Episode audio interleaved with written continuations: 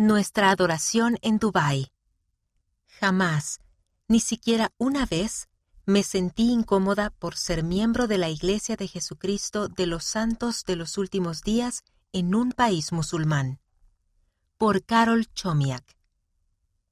Mi familia y yo llegamos a Dubái, Emiratos Árabes Unidos, durante el otoño de 2013 y estábamos entusiasmados por asistir a la iglesia.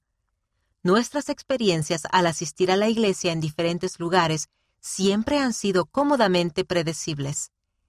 Nos encanta poder cruzar el umbral de la puerta por primera vez sabiendo lo que ocurrirá e instantáneamente ser parte de un grupo de personas que jamás hemos visto antes. Nuestras expectativas se cumplieron al llegar a ser parte de aquel amoroso grupo de santos de los últimos días extranjeros provenientes de muchos países y durante el tiempo en el que estuvimos en Dubái, nuestra fe y nuestro compromiso aumentaron. Nunca olvidaré el tiempo que pasé en Dubái ni las personas maravillosas que conocí a consecuencia de poder asistir a la iglesia y adorar como siempre he tenido la fortuna de adorar. Espero que los líderes de los Emiratos Árabes Unidos comprendan el gran don que nos han dado al permitirnos adorar. Lo que resultó inesperado fue lo mucho que creció mi fe a consecuencia de vivir entre personas que no eran miembros de mi religión y de relacionarme con ellas. Jamás he vivido en un lugar en el que el carácter central de Dios en la vida de las personas fuera tan universal. Expresar confianza en Dios. Me quedé deleitada y encantada al poder hablar sobre la influencia de Dios y de la religión en mi vida sin que otros desdeñaran lo que decía o se ofendieran por ello. Me sentía así debido a que la mayoría de las personas que conocí en Dubái hablaban como yo lo hacía, lo cual nos generaba una conexión inmediata al comunicarnos. Al hallarme sentada junto a la piscina al lado de otra madre, esperando que nuestros hijos terminaran sus prácticas de natación, conversamos sobre mis dificultades al atravesar algunas pruebas y en cuanto a cómo me sentía desanimada. Aquella madre musulmana me ofreció amables palabras de aliento y compartió su certeza de que Dios velaba por nosotros y que nos ayudaría en nuestras dificultades, no su Dios ni mi Dios, sino nuestro Dios. Un día, mi hija y yo íbamos de camino al metro o tren subterráneo, y una mujer emiratí amablemente se ofreció a llevarnos nos contó en cuanto a sus experiencias con su hijo, quien tenía problemas médicos que requerían que viajaran a los Estados Unidos para procurar tratamiento. En el transcurso de su relato, manifestaba fe y confianza en la voluntad de Dios y su protección. Le dije que oraría por ella y por su familia, lo cual ella aceptó con comprensión y amor. Comprendidos y aceptados. Reunirnos con otras familias del programa de escolarización en el hogar generaba un ambiente de gran seguridad y de cosas en común.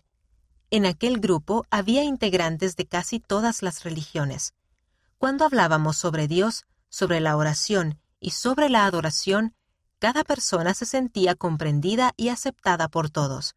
Incluso entre los cristianos hay muchas religiones diferentes. Cuando me reunía con otros cristianos que educaban en casa, era encantador ser plenamente aceptada, sin importar cuál fuera mi religión ni mis creencias religiosas específicas.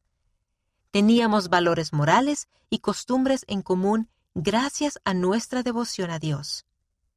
Mientras hablaba con una madre hindú a cuyos hijos enseñaba mi hija, expresó lo fundamental que eran para ella su religión y sus creencias, en tanto me contaba cómo pasaba el día en meditación y adoración. Valores en común. Y por último, debo decir cuánto valoré vivir en un lugar donde se abrazaban los mismos valores que mi esposo y yo enseñamos a nuestros hijos. Les enseñamos a cuidar su salud al no beber alcohol ni consumir drogas. Les enseñamos a mostrar valores morales y modestia en el vestir y en su apariencia. Una de nuestras cosas preferidas que encontramos a los pocos días de llegar a Dubái era el cartel en la entrada del centro comercial en el que se indicaban el modo de vestir y la conducta debidos. Mi familia y yo comentamos de inmediato que aquello parecía tomado del cuadernillo de normas para la fortaleza de la juventud. Nos encantó. Jamás me sentí incómoda por ser una mujer creyente en Cristo y temerosa de Dios en Dubái. Por el contrario, me sentí alentada y fortalecida en mis creencias por aquellas personas con las que me relacionaba. No he experimentado eso de manera tan generalizada en ningún otro lugar donde haya vivido. Cuando nuestra familia escuchó el anuncio del Templo de Dubái, Emiratos Árabes Unidos, en la Conferencia General de abril de 2020, nos quedamos boquiabiertos.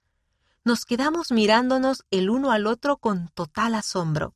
Rebosábamos de gozo por el hecho de que llegara un templo a Medio Oriente. Me alegra el corazón por los muchos miembros de la Iglesia que viven en esa región. Estoy muy agradecida a los líderes de los Emiratos Árabes Unidos por permitir que esa santa casa se erija entre sus santas casas, sus bellas mezquitas que se hallan diseminadas por todo aquel paisaje. Esta es una época verdaderamente significativa e inolvidable. La autora vive en Utah, Estados Unidos.